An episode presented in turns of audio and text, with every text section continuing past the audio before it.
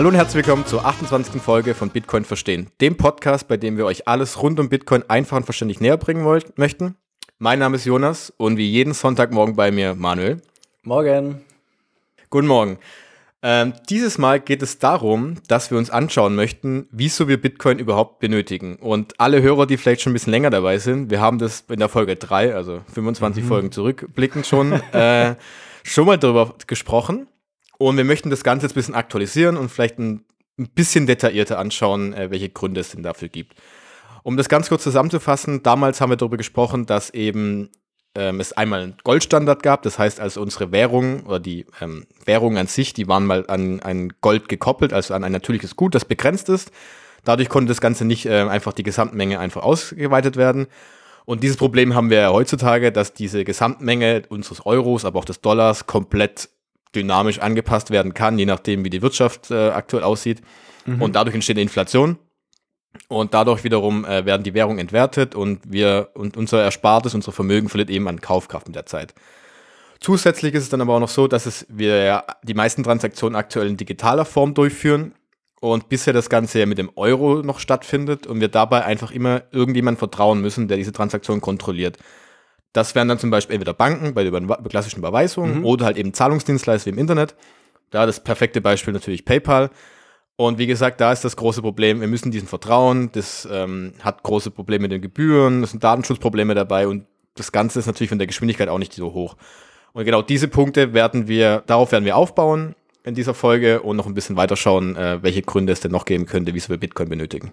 Alles klar, sehr gut. Ich muss dich mal ganz kurz äh, einbremsen, weil wir haben noch eine Frage bekommen und dann kannst du gleich okay. weiterreden.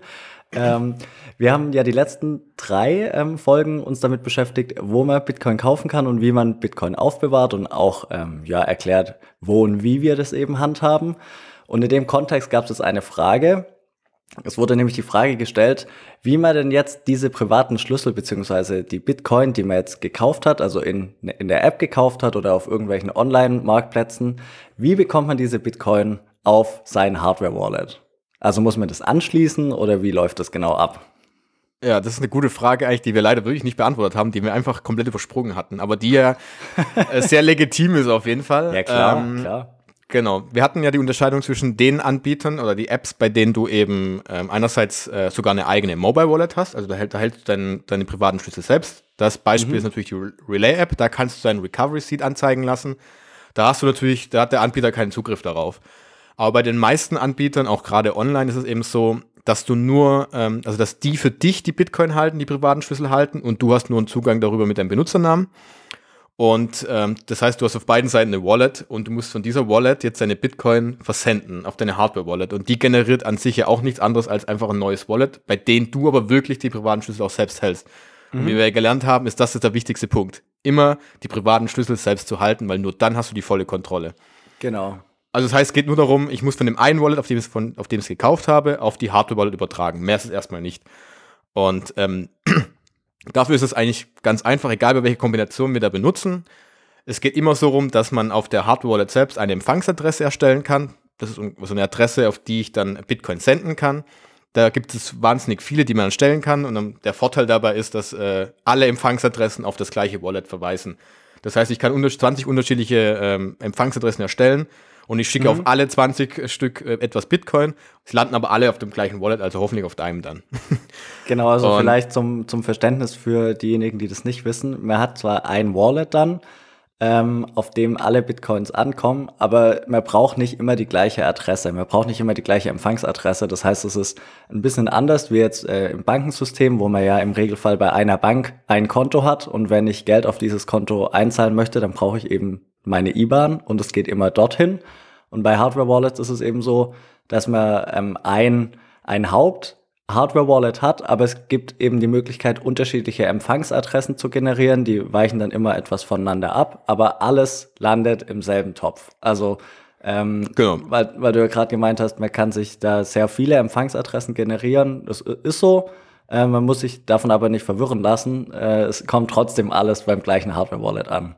Genau, wie wenn du deine Kontonummer nimmst und die dann nochmal aufteilen kannst und genau. jedem deiner Freunde eine andere Nummer gibst, aber nachher kommt es auf deiner gleichen IBAN, wie du gesagt hast, an. Genau, ja. so kann man sich das vorstellen. Genau, und ähm, diese Empfangsadressen kann man sich ganz einfach erstellen lassen über die Software, wie man dann einfach das Hardware anschließt. Ob man das dann anschließt über den Computer oder am Handy selbst, ist es egal. Und da gibt es immer einen Reiter äh, Empfang, meistens heißt es dann. Mhm. Und da kann man sich die Adresse dann anzeigen lassen. Entweder, und dann gibt es wiederum in der App selbst oder auf der Plattform, die du gekauft hast, wiederum den, das Gegenteil, den Senden-Button natürlich. Und da trägst du dann die Empfangsadresse ein oder kannst sie teilweise auch abfotografieren mit einem QR-Code, dann brauchst du es nicht kopieren oder nicht abschreiben, weil natürlich kannst du auch mit einem Fehler kommen. Und, und dann kannst du auswählen, wie viel, welchen Betrag du überweisen willst oder versenden willst und trägst uns ein und dann schickst du die Transaktion einfach ab. Und irgendwann sind dann, dann äh, werden die Bitcoin eben dann auf dein Wallet übertragen. Das kann natürlich einen Moment dauern, weil wir ja wissen, ähm, die Geschwindigkeit bei Bitcoin dauert immer, ist ein bisschen geringer, weil einfach auch die Transaktionen bestätigt werden müssen vom Netzwerk. Und ähm, am Ende ist halt eben, ähm, sind deine Bitcoin übertragen auf dem Hardware-Wallet und du für das Hardware-Wallet hast du deine privaten Schlüssel und zack, hast du dann die volle Kontrolle über deine Bitcoin auch selbst. Und das läuft bei allen Kombinationen genau gleich ab. Ob, egal welche Plattform, welche App man benutzt und welche Hardware-Wallet benutzt, das ist an sich immer genau der gleiche Ablauf. Und ich hoffe mal, dass wir damit jetzt so ein bisschen ähm, den letzten Schritt auch noch erklärt haben. ja, also von der Oberfläche kann man das vielleicht wirklich vergleichen mit Online-Banking, weil äh, man, man muss einfach nur auf Bitcoin senden klicken und beim Gegenstück eben auf Empfangen und dann muss man eben diese Adresse eintragen, die man sich generieren hat lassen. Und ja, dann klickt man auf Senden. Das Einzige, was vielleicht ein bisschen verwirrend sein könnte, man kann noch, ähm, ja, meistens ist es grafisch in Form von einem Regler dargestellt, ähm, einstellen, wie schnell die Transaktion erfolgen soll. Auch da muss man sich aber keine Gedanken machen, wenn man es auf ganz langsam macht, ähm, dann kostet es weniger Transaktionsgebühren, aber es kommt trotzdem an. Es geht halt einfach nur länger, ähm, aber es kommt an, die gehen nicht verloren, ähm, die kommen immer an. Wenn man es eben auf schnell macht, dann geht es natürlich schneller, kostet auch mehr. Aber auch wenn man es auf den Regler auf ganz langsam stellt, kommen die Transaktionen an. Und das war's im Endeffekt. Also in der einen, in der einen App klickt man auf Senden, in der anderen auf Empfang, trägt die Empfangsadresse ein, klickt auf OK und dann war's das. War's. Richtig. genau. Und deshalb äh, vielen Dank für die Frage und äh, wie gesagt, kleiner Hinweis darauf, wir haben eine E-Mail-Adresse jetzt auch fragen at bitcoinverstehen.info. Packen wir auch in die Podcast-Beschreibung rein, da gerne die Fragen uns senden oder irgendwelche Anregungen. Und äh, wir werden ein bisschen natürlich auch immer relativ zeitnah beantworten dann, wenn wir es können. Ja, und auch egal wie, wie ihr die Frage selbst einschätzt, also wenn ihr denkt, das ist jetzt irgendwie eine bisschen blöde Frage oder eine total abgespacede Frage, macht gar nichts. Wenn ihr eine Frage habt, dann stellt die Frage und wir beantworten die dann bestmöglich und schnellstmöglich. Genau. okay, dann würde ich sagen, kommen wir zum eigentlichen Thema dieser Folge. Du hast ja sehr schön eingeleitet, ähm, dass wir uns hauptsächlich mit dem Thema Inflation und auch Konsequenzen der Inflation beschäftigen möchten. Jeder weiß ja, was Inflation ist. Also klar, Kaufkraftverlust ähm, in, in Europa oder in Deutschland bei weitestgehend zwei Prozent. Das schwankt zwar etwas, aber niemand macht sich richtig Gedanken darüber, oder habe ich zumindest das Gefühl, was es längerfristig heißt. Und möchtest du da mal ein bisschen zu ausführen? Äh, kann ich gerne machen, ja. Ähm, die Frage ist ja auch immer, die ich auch häufiger, glaube ich, mal von äh, am Anfang noch gestellt habe, warum eigentlich diese 2%? Die geistern da immer so ein bisschen durch die mhm. Medien und durch die Nachrichten. Ja, Und man sagt 2%, aber die wenigsten fragen sich, warum eigentlich diese 2%? Was soll das ja, bedeuten? Es, wird, ein, es wird, einfach vorausgesetzt, dass es ganz normal ist. Es muss diese 2% geben. Das genau. ist irgendwie, irgendwie ist das die Basis, ohne dass man sich darüber Gedanken macht. Richtig. Und ähm, da muss man einfach mal verstehen, was denn da überhaupt die Idee dahinter ist und das Ziel. Und ganz einfach erklärt ist das Ziel, dass eben 2% bedeutet eben, dass einerseits die ähm, pro Jahr, also die 2% beziehen sich immer auf ein Jahr, in der Zeit ähm, erhöhen sich so gesehen die Preise der Produkte oder in Anführungszeichen oder beziehungsweise verliert dein Geld oder das Geld um 2% an Kaufkraft. Das heißt mhm. also, ähm, von das Geld, wenn ich jetzt heute 100 Euro habe, habe dann ein Jahr lang 2% Inflation, kriege ich dann genau zum gleichen Zeitpunkt nächstes Jahr 2% weniger Produkte davon. Mhm. Ganz, ganz einfach ausgedrückt. Und die Idee dahinter ist, ähm, dass man dadurch äh, den Konsum ankurbelt. Das bedeutet, äh, man möchte, dass die Menschen einfach eben ihr Geld ausgeben, weil du ja, okay, das heißt zum Beispiel, Manuel, du denkst, oh, ich habe jetzt 100 Euro oh, nächstes Jahr sind die ja 2% weniger wert. Was mache ich denn jetzt? Hm, dann gebe ich es doch lieber aus. Kaufe mir was Cooles für 100 Euro. Neuen, 100, neues Album. Lieber dieses Jahr 100 Cheeseburger als nächstes Jahr 98. genau, richtig. Und dadurch bedeutet es auch, Leute geben es mehr aus, man kauft mehr Produkte, die Unternehmen nehmen mehr Geld ein, sie können mehr investieren dadurch, weil sie einfach mehr Geld machen. Und das ist die Idee dahinter, dass man die Wirtschaft ankurbelt, dann im Laufen hält und die stabil hält. Ist natürlich auf den ersten Blick ja, kann man sagen, ist ja ganz cool. Das passt ja, weil dann kriegen wir mehr Gehalt, wir kriegen äh, mehr Unternehmen, die haben mehr Geld, das, uns, uns, geht, uns geht's besser. Ja, die Frage ist aber halt, ich muss ja auch weiterdenken, jeder verliert aber auch 2% unseres, der Kaufkraft unseres Vermögens, mhm. unseres Gesparten auf dem Bankkonto. Mhm. Und davon, da gehen wir jetzt mal davon aus, dass wir das Geld nicht irgendwie anlegen, sondern wir einfach nur 100 Euro auf unser Bankkonto legen und es da liegen lassen. Ohne Zinsen, wir kriegen ja gerade sowieso keine. Aktuell, ja. Aktuell, aktuell ist es eigentlich null. bei null. Genau. Und ähm, da muss man gucken, okay, welche Auswirkungen hat das denn eigentlich für uns selbst als Privatperson? Und ähm, diese 2% liegen sehr wenig und ähm, da finde ich ein sehr cooles Beispiel, was, wo wir auch schon drüber gesprochen hatten vorher mal. Wenn man jetzt mal schaut, was 2% bedeuten über ein Jahr gerechnet. Über ein Jahr, okay, 2%, hm, kann man vernachlässigen vielleicht. Das Problem ist aber, wenn man es auf 20 Jahre hoch, äh, 10 Jahre hochrechnet, bist du schon bei einem Verlust von 20 Mhm. Das heißt, du kriegst 20% Cheeseburger weniger. Dein Beispiel ja, jetzt. Und nach 10 Jahren sind es einige. Richtig. Und wenn du noch weiter gehst, hast du nach 30 Jahren schon die Hälfte deines Kaufkraft verloren. Mhm. Um nur eben dafür, dass man die Wirtschaft in Schwung bringen kann. In Anführungszeichen. Und das muss man sich mal überlegen. Das heißt, jeder einzelne von uns, der ein Vermögen oder jeder von uns hat hoffentlich irgendwie auf dem Tagesgeldkonto Geld liegen oder in ein Spartes, auf dem, manche haben sogar noch ein, ein klassisches Sparbuch. Ja. Du verlierst jedes Jahr an Geld. Das ist zwar indirekt, weil du es nicht siehst, die 100 Euro sind immer noch die 100 Euro, aber mhm. du kannst jedes Jahr damit weniger kaufen. Und das ist also indirekt, das ist so eine Art schleichender Verlust. Klar. Und das ist eigentlich, jeder Sparer, also jeder, der nur spart, verliert automatisch an Geld. Und nur die Menschen, die eben investieren, zum Beispiel in Aktien oder in Immobilien, die können mithalten. Das heißt, du wirst dazu gezwungen, überhaupt schon, ähm, du wirst ja gezwungen, um dein Geld so lange, dass dein Kaufgrad überhaupt da bleibt, musst du schon gezwungen, überhaupt ein Investment zu machen. Ja, und, man, äh, man, man, wird eben bestraft, wenn man eben kein risikofreudiger Mensch ist. Also genau. es gibt ja, vor allem in Deutschland haben wir eine sehr schlechte äh, Aktienkultur. Also die wenigsten halten ja Aktien oder irgendwas, ähm, ja, was mit dem Finanzmarkt zu tun hat. Ähm, die meisten sparen ja, wie du gesagt hast, einfach auf dem, ja, auf dem normalen Girokonto oder auf dem Tagesgeldkonto.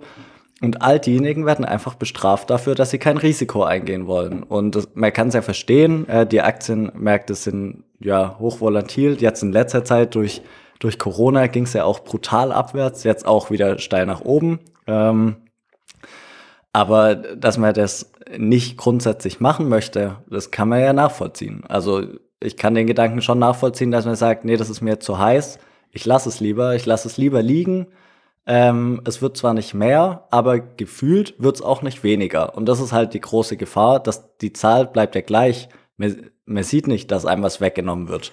Ähm, aber in der Realität ist es halt so, zumindest aktuell, weil man eben ja keine Zinsen kriegt, dass einem in, in der, ja, dass einem faktisch doch was weggenommen wird. Nämlich genau, genau. aktuell zwei Prozent im Jahr. Das ist nicht schlimm, soweit ähm, die Bank ausreichend Zinsen gibt, dass man plus minus null rauskommt. Aber in Phasen, die wir eben gerade durchleben, ist es eben so, dass all denjenigen, die nicht investiert haben in Aktien und Co., Geld weggenommen wird. Einfach nur, weil sie nicht investieren wollen, sondern die sichere, vermeintlich sichere Variante Sicher. wählen und das Geld einfach nur liegen lassen. Genau, und ähm, das Interessante ist ja, diese 2% ist ja nur so ein Vorgabepunkt. Ja, also nur ein Richtwert, ja. Genau, und diese 2% sind ja meistens sogar noch ein bisschen mehr in letzter Zeit. Das ist ja auch, da gibt es ja auch diese große Diskussion, wie berechnet man diese 2%, weil äh, mhm. es gibt ja dieses äh, Inflationsziel, die Rate, und da wird ja dieser, diesen Korb, den man da ja, die, die den Staat davor gibt, die so ein aktuelles Produkt, Produkte, die man so in einen Einkaufswagen äh, äh, äh packt und dann schaut, okay, welchen Preis hat das denn heute, was kostet das denn morgen? Und da gibt es ja auch ganz große Diskussionen darum, packt man da Immobilien mit rein, zum Beispiel, die auch mhm, noch dazugehören. Theoretisch klar. müsste man ja auch Aktien mit reinpacken, weil das ja. die ja auch irgendwie infl äh, inflationär sind. Und ähm, deshalb kann man eher davon ausgehen, dass dieser Betrag von 2% eigentlich sogar fast zu tief ist aktuell, sondern dass er möglicherweise noch bei 5, 8, 7, 8% liegen kann oder sowas. Wir wissen es einfach nicht ganz genau, weil man es nicht genau packen kann und nicht greifen kann. Und ähm, ja, und das Problem halt, was das dann noch dazu führt, ist eben, wie du ja schon gesagt hast, die wenigsten besitzen halt Aktien. Das heißt also, automatisch sind die, die risikoreich unterwegs sind, die zum Beispiel auch viel Geld schon haben, weil sie Unternehmen haben oder was auch immer, die einfach mehr in Aktien investieren können, die mehr Immobilien kaufen können, die profitieren natürlich davon dann, weil der Preis ja anzieht. Und alle anderen verlieren ja als Sparer. Und das heißt, dadurch hast du automatisch so, so eine Schere, die ein bisschen auseinandergeht mit der Zeit. Ja, man muss halt, man muss halt sehen, ähm, weil du es ja gerade angesprochen hast, dass man nicht sicher weiß, wie hoch die Inflation ist und dann immer Testkäufe gemacht werden und dann wird halt der, der klassische Einkaufswagen wird halt teilweise verglichen. Dann wird geschaut, genau. ähm, ist die Gurke noch genauso teuer ähm, wie letztes Jahr. Und genau was du gesagt hast, ähm, dass man eigentlich noch Aktien und Immobilien mit einbringen müsste in diesen Korb, ähm, ist eben das Problem, dass es nicht gemacht wird oder nicht, nicht regelmäßig gemacht wird, weil wir ja die Konstellation haben, dass Kredite zurzeit extrem günstig vergeben werden. Das heißt, es kommt Geld auf einen Markt, beispielsweise den Immobilienmarkt, das davor nicht da war. Einfach, weil mehr Kredite für 0% nehmen kann, können sich Leute Immobilien kaufen, die sich davor nicht hätten leisten können. Und das ist einfach immer so, wenn der Markt gleich bleibt und Geld eingeschüttet wird, das davor nicht vorhanden war, dann wirkt es immer inflationär. Das heißt, die, genau. die Preise, die gerade steigen, ähm, die Immobilienpreise, sind auch ähm, ja, Konsequenz der Inflation und auf dem Aktienmarkt, das ist ja noch viel undurchsichtiger. Klar. Aber dort ist es genauso. Ich meine, die, äh, die Aktienmärkte sind ja gerade so wie vor Corona. Ähm, und naja, die Realwirtschaft ist noch bei weitem nicht auf dem Stand wie vor Corona. Auf jeden Fall. Und ähm, das war immer, es gab immer ein gewisses Missverhältnis, das ging immer ein bisschen auseinander. Manche sagen ja auch, ja, die Aktienmärkte, die, die bilden gar nicht die Realwirtschaft ab, sondern immer ein Ausblick in die Zukunft, so um die sechs Monate. Trotzdem ist es ja irgendwo merkwürdig zu sehen, dass in der Aktien- und Finanzwelt Corona überwunden wurde und die Realwirtschaft liegt halt nach wie vor am Boden. Also das ist ja nicht nur Lufthansa und Co., ähm, sondern wirklich die meisten anderen Unternehmen, die leiden halt noch richtig und trotzdem ist irgendwie die Finanzwelt scheinbar in Ordnung. Und auch da zeigt sich ja, dass Geld investiert wurde, das vorher nicht da war. Naja, und ähm, das ist eben auch eine Form von Inflation.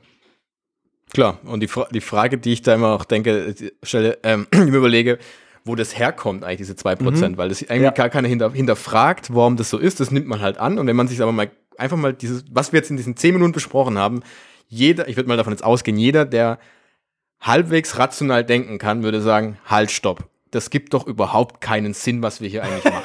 Oder?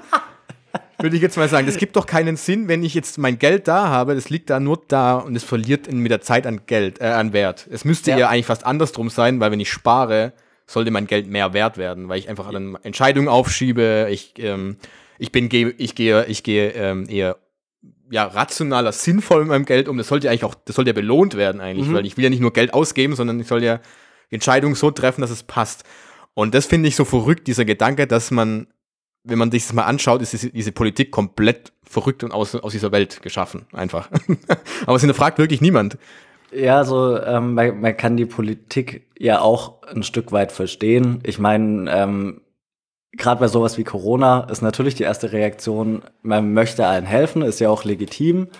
Aber es ist ja wirklich, wenn man sich anschaut, wie viel Geld zur Verfügung gestellt wurde in den letzten sechs Monaten im Vergleich zu den Jahrzehnten davor, dann sieht man einfach, wie, also wie, wie, wie verrückt es eigentlich ist, wie viel Geld eben in sämtliche Märkte gepumpt wurde. Wie gesagt, mit einem, mit einem nachvollziehbaren und auch legitimen Ziel. Ich meine, als Politiker wäre es mir auch lieber, ähm, ich, ja, ich, ich stelle Geld zur Verfügung und den Großteil der Bevölkerung wird eben nicht arbeitslos oder kann aufgefangen werden durch Kurzarbeit, durch dieses Kurzarbeitergeld.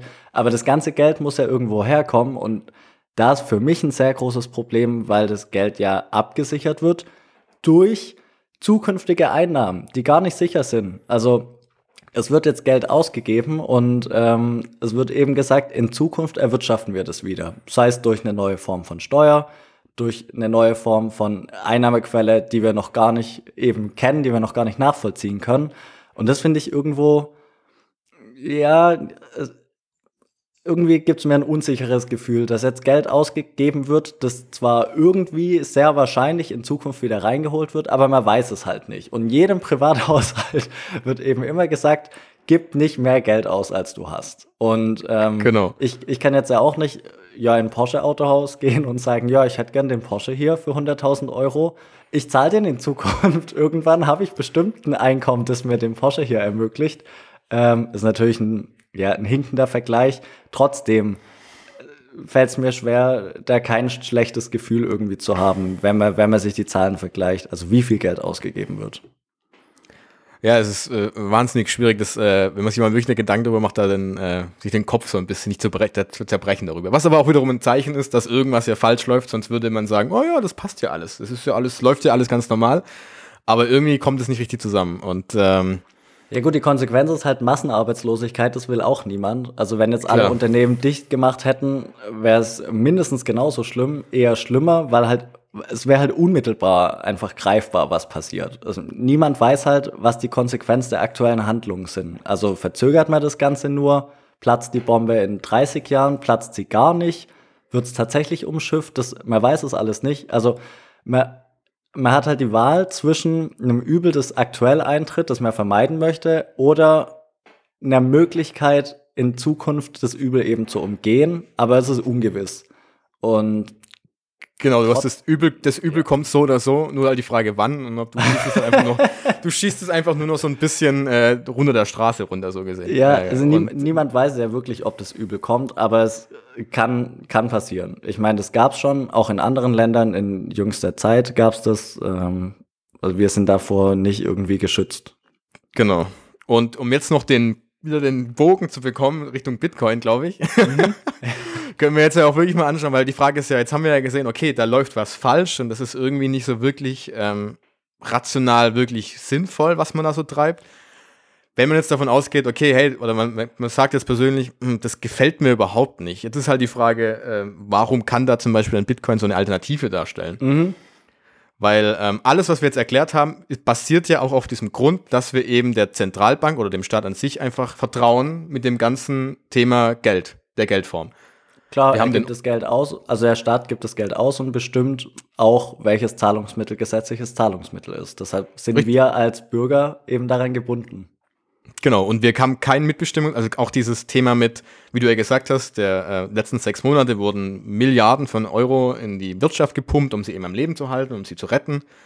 Wir haben da kein Mitbestimmungsrecht darauf. Wir können nicht mhm. sagen, ich möchte das gar nicht haben. Das, die, wir wählen niemanden davon. Das ist einfach nur eine, eine Gruppe, die das dann entscheidet. Und wir vertrauen darauf, dass die das auch richtig machen. Wenn wir jetzt nämlich zum Beispiel sagen, ey, ich habe jetzt meine 100 Euro bei dir auf dem Bankkonto und äh, wenn ihr jetzt das weiter so macht, dann verliere ich noch mehr Prozent pro Monat durch Inflation, weil die Geldmenge noch mehr wird. Ja. Das will ich gar nicht. Das will ich gar nicht haben. Ich habe keinen Bock drauf eigentlich. das finde ich richtig bescheuert. Niemand, freut sich niemand. ja, aber du kannst nichts dagegen tun, weil es ja, ist halt klar. so und du musst es benutzen. Und dann ist halt eben die Frage, was kannst du machen als Alternative? Und es ist natürlich, und dann kommt jetzt zum Beispiel der Punkt mit ähm, der einfache Gedanke, okay, ich muss einen Wert, den ich irgendwie erarbeitet habe, den ich gespeichert habe, weil wir ja wissen, Geld oder ein Wert ist einfach äh, eine Produktivität und meine Zeit, die ich eingesetzt dafür habe, und die wird ja in gespeichertem Wert, also zum Beispiel in einem Euro. Klassisches mhm. Beispiel als Arbeitnehmer. Ähm, wie schaffe ich es denn da, dessen Wert irgendwie rauszuziehen aus dem Ganzen und alles abzusichern dann? Und da hatten wir mal natürlich einen Punkt, äh, ja, Gold war mal so ein Thema, ja. weil Gold ja, wie wir gelernt haben, ist ja natürlich begrenzt. Ähm, es war, ähm, man konnte das nicht einfach mehr davon machen, weil es geht ja nicht. Man muss es fördern, es ist anstrengend zu fördern, es ist schwierig, es ist aufwendig zu fördern. Das war mal der große Punkt. Das Problem war aber dabei halt eben, dass die Staaten irgendwann angefangen haben, das Ganze ähm, zu konfiszieren und zu sagen, hey, es, also es gab, glaube ich, in den 19, 1920er, 1930er Jahren den Punkt, dass man eben gesagt hat, okay, jeder äh, Privatperson muss seinen Goldbesitz ähm, abgeben an den Staat. Und ähm, auch heutzutage ist ja so. Ich meine, heute kann man, glaube ich, bis 2000 Euro Gold kaufen, anonym. Und darüber muss man zum Beispiel seine Daten schon angeben. Das ist schon der erste okay. Punkt, wo man sagt, äh, warum eigentlich? Mhm. Was geht es denn jemand anderes an, ob ich äh, Gold habe oder nicht? Ja, ja. Und wie viel? Und das Problem ist halt bei Gold auch, dass es einfach schwer ist, es ist physisch da, man, muss es, man kann es schwer transportieren, es ist ultra schwierig zu lagern, entweder muss es zu Hause machen, dann ist es aber unsicher, ich muss es an die Bank geben, in ein, Schließfach, das ist auch unsicher, weil ich muss der Bank vertrauen wiederum. Ja. Ähm, und genau, und das wäre natürlich der erste Punkt gewesen. Aber es wurde natürlich vom Staat reguliert. Und jetzt hast du halt mit Bitcoin das erste Mal die Möglichkeit, eben aus dem Finanzsystem aktuell was herauszuziehen, deinen Wert herauszuziehen und dazu speichern. Und wie wir ja schon in den letzten Wochen gesehen haben, ist der, die Möglichkeit für die Staaten, die Regulierung bei Bitcoin einzuführen, wahnsinnig schwierig. Mhm. Eben weil es digital ist, es ist ein dezentrales Netzwerk, es ist global verteilt. Also es kann wirklich nur begrenzt reguliert werden. Und ähm, das ist schon der eine Punkt. Und das andere ist halt eben, dass Bitcoin das komplette Gegenteil dazu darstellt, weil es einfach begrenzt ist. Im Gegensatz zu den 6 Billionen, oder nicht 6 Billionen, sondern 6 Milliarden äh, Euro, die jetzt jedes Jahr dazugekommen sind vom Staat, mhm. ähm, passiert nicht. Das heißt, wir müssen niemandem vertrauen. Wir müssen nur der Mathematik vertrauen und dem Netzwerk vertrauen an sich. Und ähm, deshalb ist äh, Bitcoin eben so eine notwendige äh, Alternative dazu, zu diesen Sachen, die jetzt eben gerade passieren. Ja, so Bitcoin, äh, da ist halt ausgeschlossen, dass es zu einer Inflation kommen kann. Im Gegenteil, es ist ja fix. Das, die. Höchstzahl genau. ist bekannt, die ändert sich auch nicht. Ähm, da kann, kann niemand was, ja, kann niemand was verändern. Außer natürlich das ganze Netzwerk würde sagen, okay, wir sind, wir sind dabei, wir wollen jetzt mehr, äh, mehr Bitcoin haben, aber das ist ja der wesentliche Punkt, also das wird nicht passieren.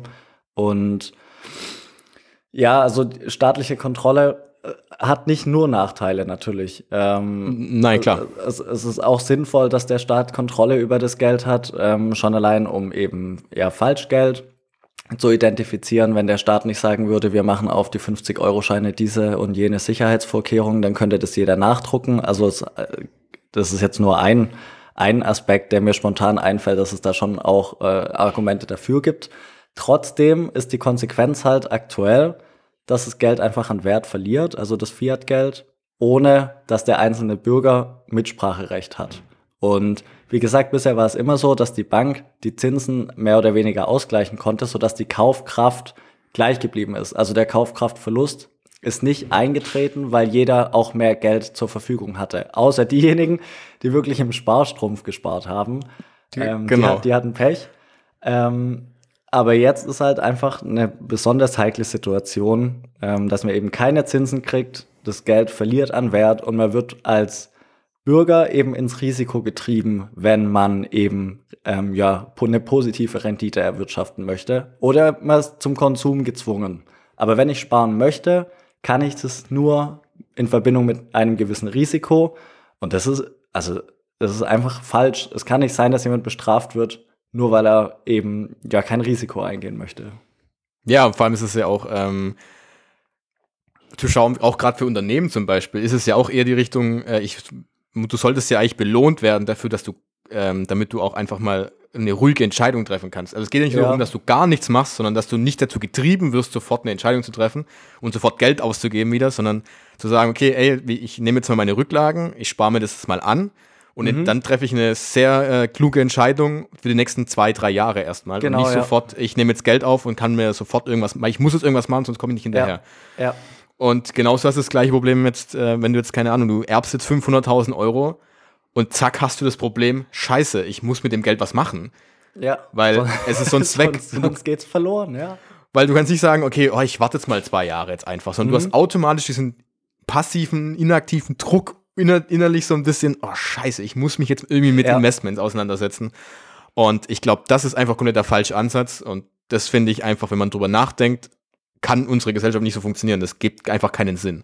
Und ähm, bei Bitcoin ist eben der Vorteil, dass es eben, wenn man es jetzt klar, wenn man es natürlich jetzt, die meisten vergleichen natürlich mit Bitcoin, natürlich mit diesen Fiat-Währungen, also aktuell mhm. die 15.000 Euro, aber man muss es davon abkoppeln, sondern zu sagen, okay, dein einer Bitcoin ist heute genauso ein Bitcoin von 21 Millionen wie es in zehn Jahren sein wird oder in 100 Jahren sogar sein ja, wird. Ja. Und das ist der große Punkt, den man sich im Kopf bringt. Wenn man diesen, wenn man diesen Switch im Kopf hinkriegt, dann wird es sehr interessant werden, glaube ich. Ja, wenn, wenn es bei der Masse der Bevölkerung ankommt, dann genau. findet vielleicht ein Umdenken statt, aber dafür muss erstmal das Bewusstsein halt geschaffen werden. Auf jeden Fall. Und wie gesagt, die wenigsten nehmen den Verlust eben wahr, dadurch, dass die 100 Euro äh, am ja, 31. Dezember genauso da sind wie am 1. Januar. Äh, genau. Und der Kaufkraftverlust eben unsichtbar eintritt. Und, ja, und was auch interessant ja. ist, dass ja eigentlich, dass wir immer davon ausgehen, irgendwie, dass ähm, die Preise irgendwie steigen müssen. Unseren Produkten zum Beispiel. Mhm. Also, was aber eigentlich auch gar keinen Sinn ergibt, weil zum Beispiel dein Smartphone, dein Computer wird immer billiger eigentlich. Also, dein, also gerade dein Fernseher zum Beispiel, wenn man mal die Preise anguckt, die letzten vier, fünf, sechs Jahre, wird immer günstiger eigentlich. Oder sie bleiben gleich teuer, können aber mehr davon. Ja, du meinst, man also geht davon aus, dass die Preise steigen müssen, weil die Produkte auch umfangreicher genau. oder ja besser werden einfach. Richtig. Und das Problem ist aber eigentlich, dass es genau in die andere Richtung gehen müsste, weil wir immer technologisch immer weitergehen können. Wir können es billiger herstellen, wir können es einfacher herstellen, wir können mehr mhm. davon herstellen. Und wenn man dann nämlich ein, äh, ein Geld hätte, wie zum Beispiel Bitcoin, das ja gleich bleibt, dann würden die Preise automatisch sinken, anstatt in die andere Richtung zu gehen.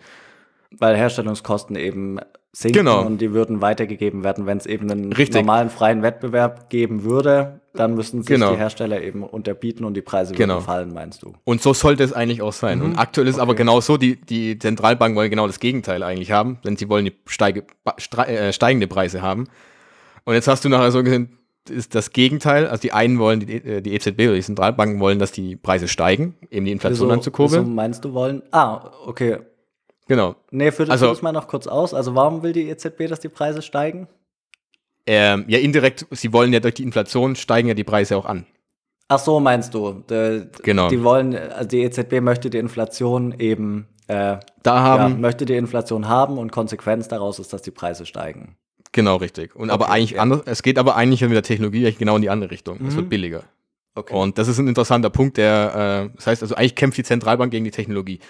Und das wird dann Ja, es ist eben ein bisschen widersprüchlich, dass die Preise steigen, genau. obwohl sie eigentlich aufgrund von automatisierten Produktionsprozessen und damit Richtig. verbundenen Kosteneinsparungen fallen müssten. Ja, okay. Genau. Vielleicht noch, äh, vielleicht noch ein Gedanke zu dem, ja, was, was wir vorher gesagt haben, dass ja die, das ganze Geld in Zukunft wieder reingeholt wird, ähm, mhm. durch Steuern oder wie auch immer.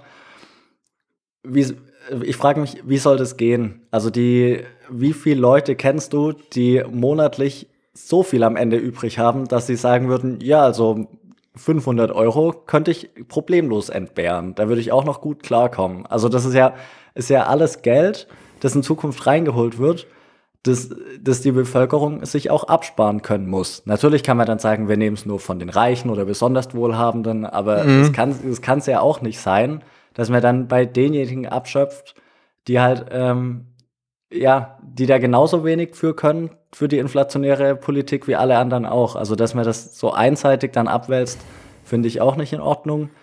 Ähm, und ja, ich, ich frage mich halt, wie das gehen soll, weil wie gesagt, wie viele Leute, wie viele Leute haben am Monatsende so viel übrig, dass sie problemlos 100, 500 Euro abgeben könnten, um eben die genau. ganzen genau. Corona-Hilfsgelder wieder, ja, wieder. Wobei da geht es ja nicht nur darum, die Privatpersonen, sondern eigentlich auch die Unternehmen an sich. Klar, aber die möchte, die werden dann mit Sicherheit wieder entlastet, weil wenn man die wieder unnötig belasten würde, dann würde die Wirtschaft wieder rückläufig genau. sein. Das gilt es auch zu vermeiden. Genau, man müsste ja auch gucken, man kann ja auch die, den, den, den Schuldenstand angucken im Vergleich zu dem Bruttoinlandsprodukt, also zu dem, zu dem Wert, den ein Land pro Jahr herstellt in, in mhm. Produkten und Dienstleistungen. Ist ja so den klassischen Wert, den auch zum Deutschland hat. Und da gibt es dann zum Beispiel einen Schuldenstand eben dazu, also im Vergleich dazu, im Verhältnis. Mhm. Und bei den meisten ist es ja so, dass der Schuldenstand dieses, dieses pro Jahr übersteigt schon. Das heißt, ja, ähm, ja. Das heißt, du müsstest eigentlich ein Jahr oder mehr, oder zum Beispiel, wenn du 150 Prozent hast, dann müsstest du mhm. eineinhalb Jahre lang alle Produkte und Dienstleistungen, die du herstellst in einem Land, äh, nur verkaufen und dieses Geld verwenden, um die Schulden abzuzahlen. Und dafür darfst genau, du den Rest keine, keine weiteren keine Einnahmen, ja. gar nichts mehr. Und das kann man sich, das funktioniert nicht, das geht nicht. Das heißt, wir schieben das Ganze nur nach vorne die nächsten Jahre mhm. und irgendwann gibt es ja auch diese große Diskussion, was passiert denn dann? Macht man irgendwann einen Schnitt von den Schulden? Ja. Äh, spart ja, das, man irgendwann? Das ist ja das, das ist schon ich, spannend. Was ich vorher meinte, man, ja. man, weiß einfach nicht, was passiert. Es kann gut sein, genau. dass, es, dass es knallt oder kollabiert. Äh, es kann aber sein, dass es einfach immer so weitergeht. Irgendwann ist es dann halt normal, dass wir für ein Brot vielleicht 1000 Euro zahlen, ist aber kein Problem, weil man irgendwie einen Mindestlohn von einer Million hat oder sowas. Mhm, ja, aber da bin halt ich, glaube ich, äh, ich glaube nicht, dass es, dass irgendwann wird halt der Punkt kommen, dass das Vertrauen halt wegfällt und das ist halt einfach, Klar. dann hast du halt diese ja. krasse Inflation und dann passiert es halt nicht mehr. Und deshalb, wenn, sich das, ähm, wenn sich das so zeigt, dann gibt es wahrscheinlich schon, ja, genau. die ein oder anderen Leute, die sich dann denken, so kann es nicht sein, ja. Ja. Ähm, okay, jetzt sind wir wieder schon, schon ganz schön lang dabei, aber wir haben noch ein relativ kleines Beispiel, ähm, das es ganz gut darstellt, mit einer mit einer Schülergruppe, die, die alle Geld haben. Ähm, Und ja, dann wird eben ein bisschen eingegriffen. Dann haben sie alle mehr Geld. Führ das mal noch kurz aus, weil das macht das Ganze ein bisschen, ein bisschen greifbar, finde ich. Genau, das geht nämlich darum, um die Idee dahinter, dass man eben halt so eine Geldmenge ähm, oder ein Geld, neues Geld, wie du ja schon gesagt hattest, einfach der Wirtschaft zuführt, um da die dann der, ihr zu helfen, um einfach dann die anzukurbeln, das Ganze. Das ist mhm. ja die Idee dahinter. Ich gebe der Wirtschaft Geld oder dem Staat Geld, der ganzen Bevölkerung Geld und Abflug, ihr könnt äh, damit äh, was machen und uns geht dann deutlich besser. Und äh, das ja. fand ich ein ganz cooles Beispiel. Und an sich ist es einfach nur ganz einfach, äh, du hast eine Schülergruppe in einem Klassenraum und diese stellen alle Bürger und alle Unternehmen dar, die so in der Wirtschaft da sind.